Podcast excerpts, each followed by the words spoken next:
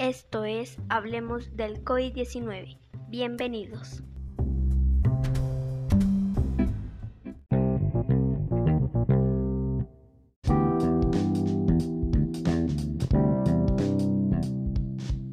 Hola a todos. Comenzamos un nuevo podcast para charlar y discutir un poco de una situación que a todos nos interesa. En el día de hoy tomaremos tres noticias de varias páginas web que nos hablan un poco del COVID-19 y su estrecha presencia en aspectos económicos y sociales en todo el mundo. Continuamos en cuarentena, pero aún así con mis compañeros que más adelante nos presentaremos, nos reunimos para conversar en torno a estas tres noticias y dar nuestro punto de vista de cada una de ellas. Así que sin más que decir, empecemos.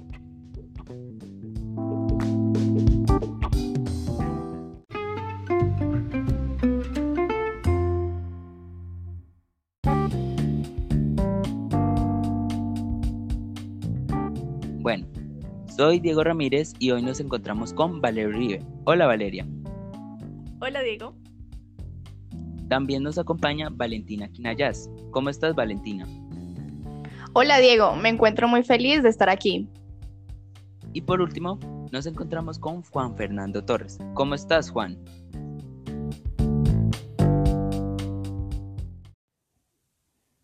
Hola, espero que se encuentren muy bien desde la comunidad de sus hogares.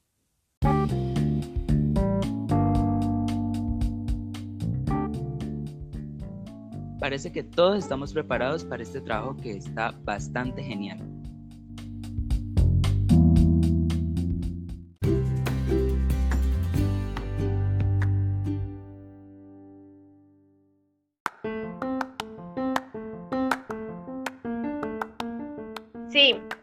Espacio lo estamos conduciendo estudiantes del grado 11.1 de la Institución Educativa Municipal Nacional de Pitalito Huila. Esperamos que este espacio sea de gran aporte para todos ustedes.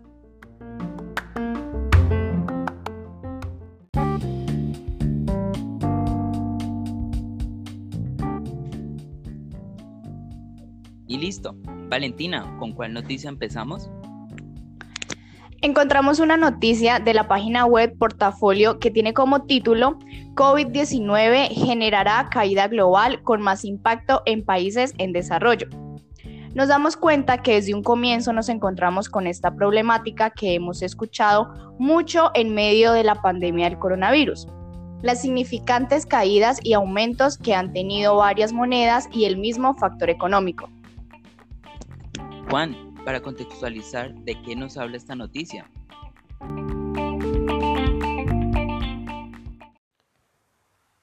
Bien, Diego, lo primero que nos encontramos al hacer lectura de esta noticia es como nos dicen que para este año habrá una contracción económica estimada del 3% y esto con el riesgo de empeorar, señalado por el FMI y por el Fondo Monetario Internacional.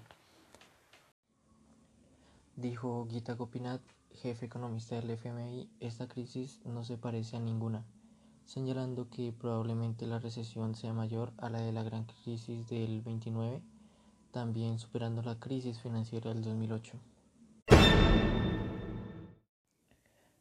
Está claro que este aislamiento evita contagios, pero paraliza y detiene la economía mundial en los países que se están desarrollando.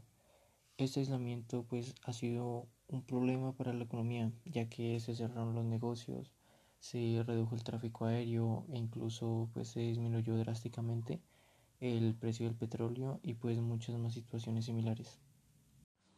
El FMI dijo que si se reanudaba la actividad económica en la mitad de este año, la economía global podría crecer o podría aumentar un 5,8% para el siguiente año. Aún así, Estados Unidos, siendo la mayor economía del mundo, se estimó un retroceso del PIB, del Producto Interno Bruto, de un 5,9% este año, donde se recuperaría un 4,7% para el 2021. Ya para finalizar, pues la contracción del PIB, del Producto Interno Bruto, será pues bastante aguda en América Latina y el Caribe con porcentajes bastante altos.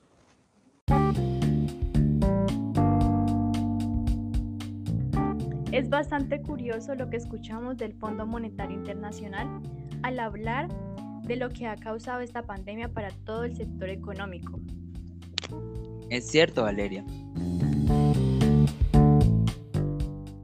Desde mi punto de vista, es bastante cierto que esta paralización económica, gracias a la pandemia, está siendo un momento dramático, en especial para los países en desarrollo, en donde, como lo dijo el Fondo Monetario Internacional, el 2020 será el desplome en el volumen del comercio de bienes y servicios, en donde, si no estoy mal, se habla de un 11% menos.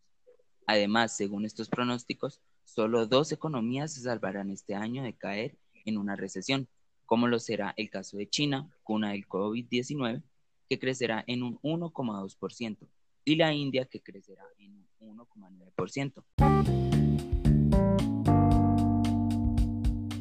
Como era de esperarse, miramos que los países desarrollados sufrirán una caída que alcanzará el 6,1%, que nos da a entender que las grandes economías como lo son Estados Unidos, Japón y Reino Unido sufrirán mermas en su actividad. También cabe recalcar, Valeria, que a diferencia del año 1930 y por esa época, no existían instituciones multilaterales como el Fondo Monetario Internacional o el Banco Mundial, los cuales en estos momentos están ayudando a minimizar las problemáticas que la pandemia del COVID-19 está dejando en los países más vulnerables.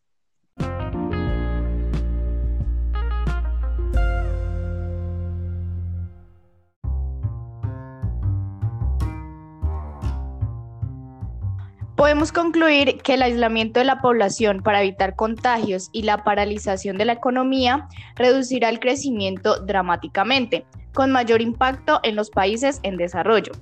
Se podrían dar resultados de crecimiento peores si la pandemia se extiende y las medidas de aislamiento se alargan. Si el golpe en las economías es aún mayor de lo esperado con el cierre de las empresas y el desempleo prolongado dejará consecuencias generalizadas. Para frenar su propagación en las últimas semanas, la población ha sido llamada a permanecer en sus casas. Se cerraron los negocios no esenciales y se redujo drásticamente el tráfico terrestre y aéreo, acompañado del descenso de los precios del petróleo. La mayoría de las grandes economías sufrirán disminución en su actividad en países como Estados Unidos, Japón, Italia, España, Francia, Alemania, entre otros. Asimismo, el Fondo Monetario Internacional anticipa una disminución del 11% en el comercio de bienes y servicios en 2020.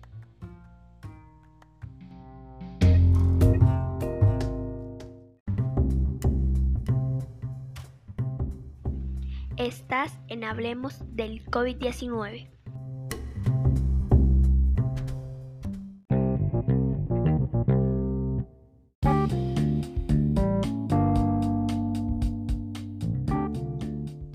Seguimos con una noticia extraída del New York Times titulada Los países pobres pierden la carrera por conseguir suministros para combatir el coronavirus.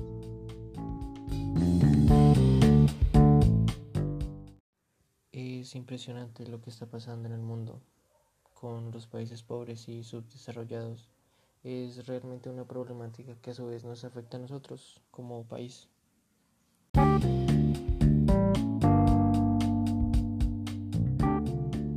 Es muy cierto, podemos encontrar que esta noticia nos habla de esa competencia por adquirir productos e insumos sanitarios por parte de muchas naciones, especialmente entre Estados Unidos y Europa. Competencia que está afectando y a su vez dejando por fuera de este mercado a los países pobres, ya que muchas empresas proveedoras de estos productos sanitarios están teniendo cierta inclinación hacia los países más ricos, como lo son Estados Unidos y algunos países europeos. Vemos el ejemplo de Zambia, un país ubicado al oriente de África, que se está viendo afectado por las desigualdades a la hora de adquirir productos sanitarios, ya que muchos de estos están siendo acaparados especialmente por Estados Unidos y Europa, o si no se encuentra en el peor de los casos con un mercado en donde le ofrecen productos a un alto costo y muchas veces estos se encuentran vencidos. Esta situación es un poco preocupante, ya que si bien se debe proteger a la población de cada país, no se debe dejar a un lado eh, a los países en desarrollo o pobres, ya que este, al ser un virus de fácil propagación, pone en riesgo nuevamente a todas las naciones del mundo. Lo que acabas de decir, Valeria, me hace recordar de aquel problema que hubo sobre las mascarillas robadas. Diego, ¿recuerdas aquel suceso?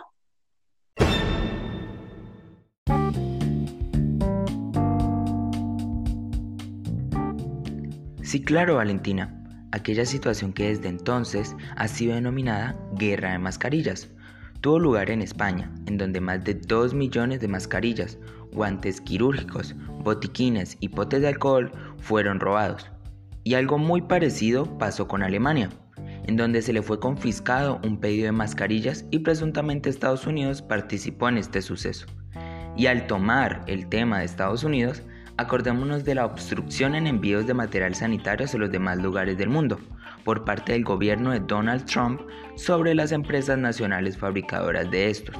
Por eso, no es erróneo decir, en estos momentos, los países desarrollados están actuando de una manera individualista en situaciones que involucran a todo el mundo, sin nombrar la posición que también están tomando los proveedores, ¿cierto? ¿Qué opinas, Juan?